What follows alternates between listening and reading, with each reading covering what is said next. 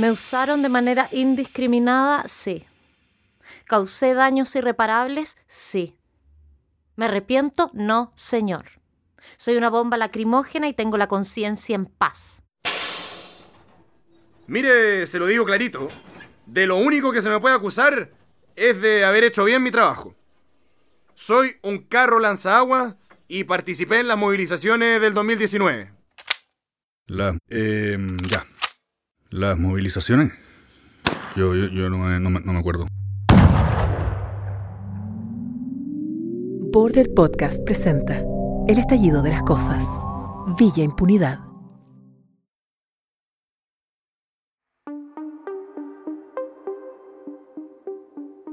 En la pampa chilena, a miles de kilómetros de su capital, existe un centro de rehabilitación para armamento policial en desuso. A este lugar vinieron a parar las armas utilizadas durante el estallido social chileno el año 2019.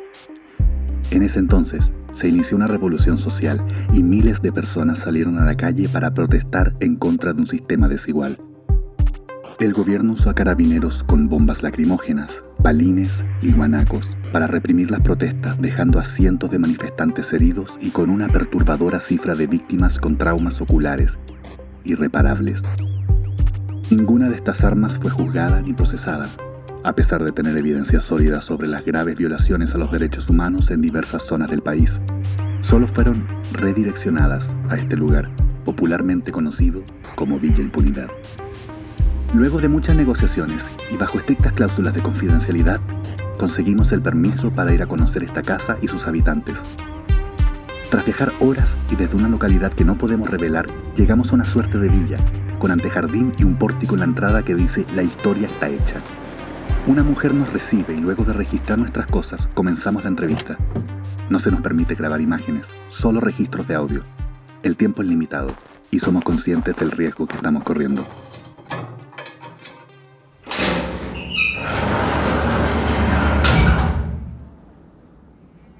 Bienvenido. Hace años que no veíamos un rostro humano por acá.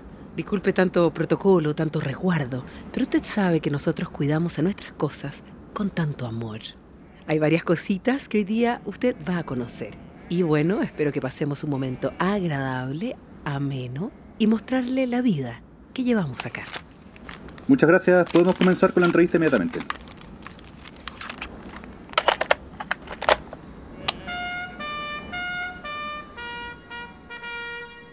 Si les digo estallido social, ¿qué se les viene a la cabeza, a la mente o lo que sea que tengan en su interior?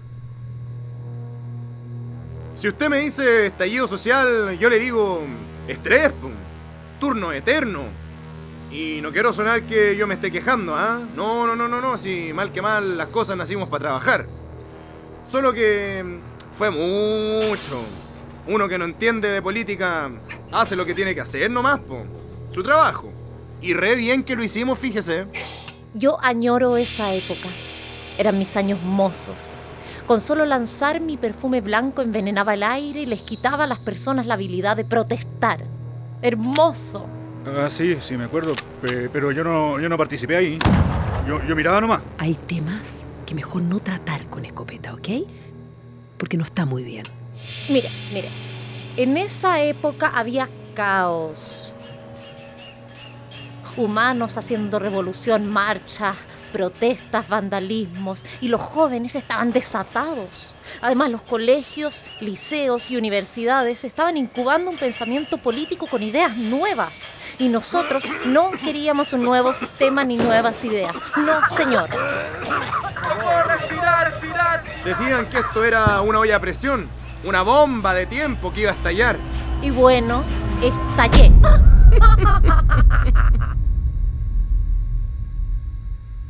Y llegó malita, malita. ¿Se acuerda que llegó pésimo? Abollada, toda machucada.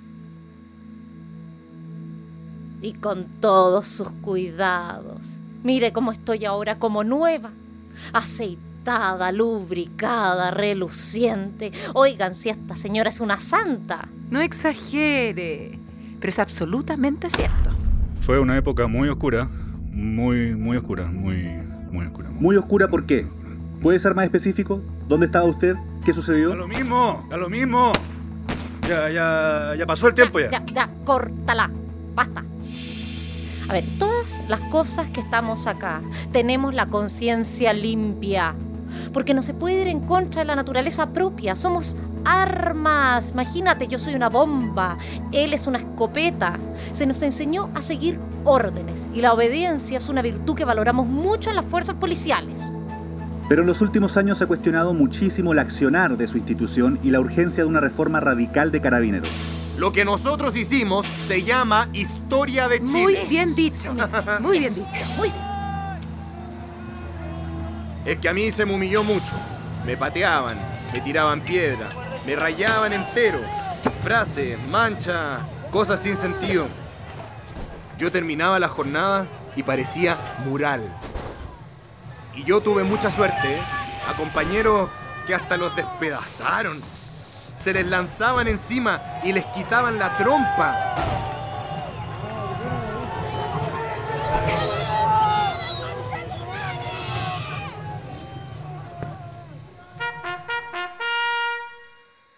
¿Podrían contarnos un poco sobre su fabricación? Yo tengo más de 100 años. Fuimos creadas durante la Guerra Fría en la campiña inglesa. Soy muchísimo más inofensiva que los usados en la Primera Guerra Mundial. El gasarín, el mostaza, ¡uf! Eso sí que hacían que las personas murieran de dolor. Yo soy y fui siempre de uso cotidiano. Es como comparar una pantufla con un taco aguja. Por eso a mí mm, no me gusta que me digan tóxica. Yo me siento agredida. Mire, si yo pudiera describirme en pocas palabras. em, fina, irritable, ácida, pero por sobre todo ultra fina. Mire, no tengo claro cuándo llegaron los de mi estirpe acá al país, pero con toda seguridad en los 80 ya estábamos operando acá. Aunque yo salí a la calle por primera vez allá por el 2011 más o menos, cuando habían puros escolares protestantes.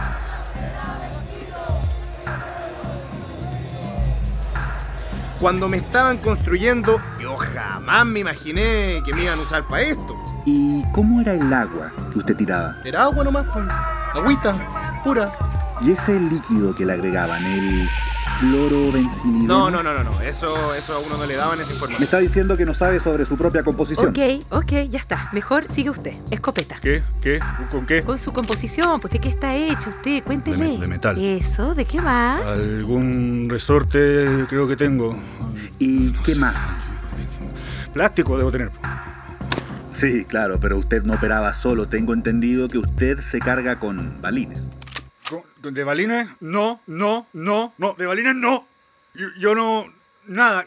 No, no. ¿No sabe nada de ellos? ¿De qué estaban compuestos los balines, por ejemplo? ¿No lo sabe? No, no, no, no, de, goma. No, no, no sé. No, no, no, no, no, no, no ¿De recuerdo. plomo? ¿Usted estaba cargado con ¡Las plomo? armas las carga el diablo! no, no, no, escopeta. Las No, armas las carga el diablo. Eso dicen. Y a mí me fabricaron con el diablo adentro. Estamos acá, vuelva. Él me preguntó de qué estaba compuesta. Cálmese. Yo, yo cálmese. solo estoy eh, respondiendo. Dejamos esta parte hasta acá, ¿ok? Corte, corte inmediatamente la cinta. Toda esta sección vamos a tener que eliminarla de la cinta, hacerla desaparecer. ¿Estamos claros? Me queda muy claro.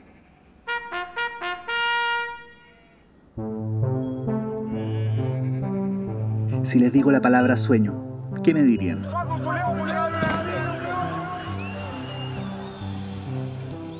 A veces sueño que enfrento a la justicia. Y la justicia me dice, estimada Soa Bomba Lacrimógena, usted es absuelta en el nombre de Dios, Padre, Hijo y Espíritu Santo. Eres fina, ultra fina, y por eso tus pecados serán perdonados. Y lo serán, no lo dude, amén. A mí me gustaría ser actor. Actuar en una novela. Ojalá en una película, sí, ¿por qué no? Porque me he fijado que a los humanos les gustan más las películas que la vida real. Por ejemplo, les encantan las películas de acción, las matanzas, las estafas. Se entretienen con eso. ¿Por qué no se entretienen con lo que hacíamos nosotros? Si es lo mismo, pero real. Es muy distinto matar o torturar en las películas y en la vida real. ¿Es usted capaz de darse cuenta de esa diferencia? ¿Qué diferencia? entre la realidad y la ficción? Ah, por supuesto. Yo no, yo no, yo no, yo no tengo sueños. Yo tengo pesadillas. ¿Podría contarnos una de sus pesadillas? No, no, no, no. No. En mis pesadillas todos mis hijos vuelven. Entran por mi ojo y salen por mi boca y entran a la boca de los humanos que me disparan. 170 balas que vuelven. 170 veces me dispararon ese día.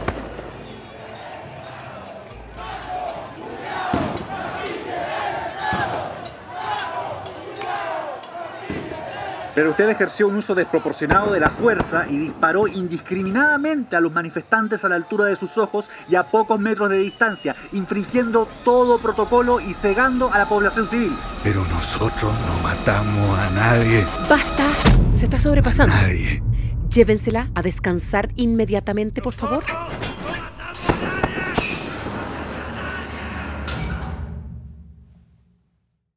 ¿Por qué no me acompaña a la cocina mejor? Me gustaría seguir conversando con las cosas. No, no, no.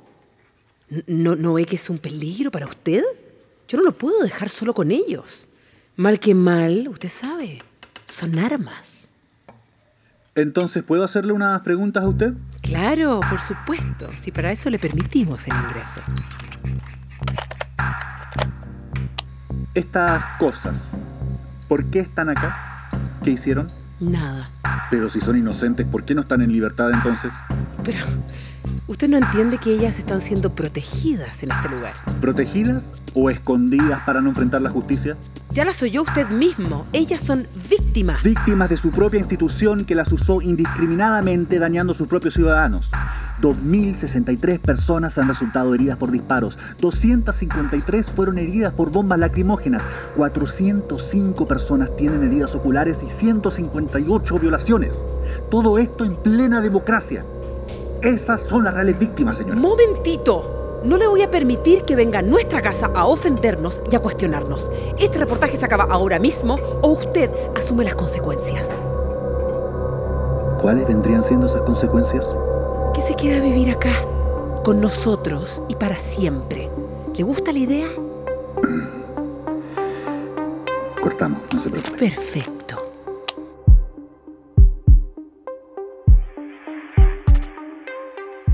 Este reportaje habría terminado con esa amenaza directa que nos hizo la cuidadora de la villa. Pero no. Lo que ocurrió de aquí en adelante fue absolutamente fuera de guion. Oye, ¿tú crees que no nos dimos cuenta de qué estás haciendo acá? Ahí investigando Y nosotros tenemos información. y sabemos bastante. Podría ya ser un verdadero documental.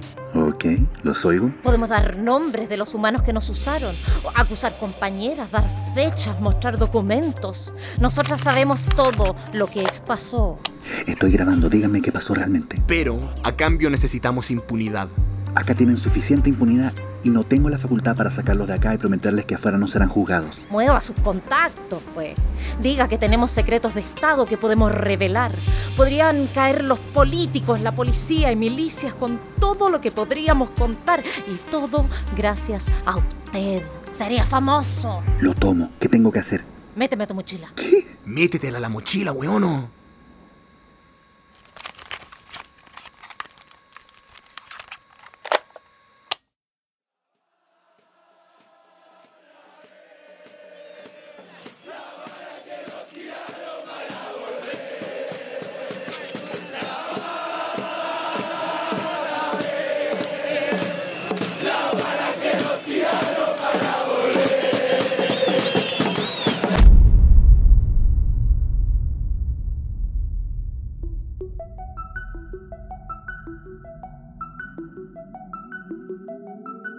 Fue El estallido de las cosas, Villa Impunidad. Para escuchar otras historias como estas, entra a la web borderpodcast.com en Spotify, Apple Podcast o donde escuche tu podcast. Y síguenos en nuestras cuentas de Instagram, Twitter y Facebook, arroba borderpodcast. Villa Impunidad fue escrita por Benjamín Villalobos y Trinidad Piris e interpretada por Diego Gogán, Trinidad Piris, Victoria de Gregorio y José Ignacio de Bries producida por María Ignacia Kurt y codirigida por Trinidad Piris y María Ignacia Kurt. El diseño y montaje sonoros de Claudio Vargas y Carlos Sánchez. La musicalización de Martín Pérez Roa. La asistencia de dirección de Fernando Lucero y asistencia de producción Francisca Miles. Esta serie es una producción de mucha media gracias al apoyo de la Universidad de Bristol, Invisible Scoop, Goethe Institute y Centro Nave. Agradecimientos a nuestros medios asociados, Radio La Central y El Desconcierto. Estás en Border Podcast.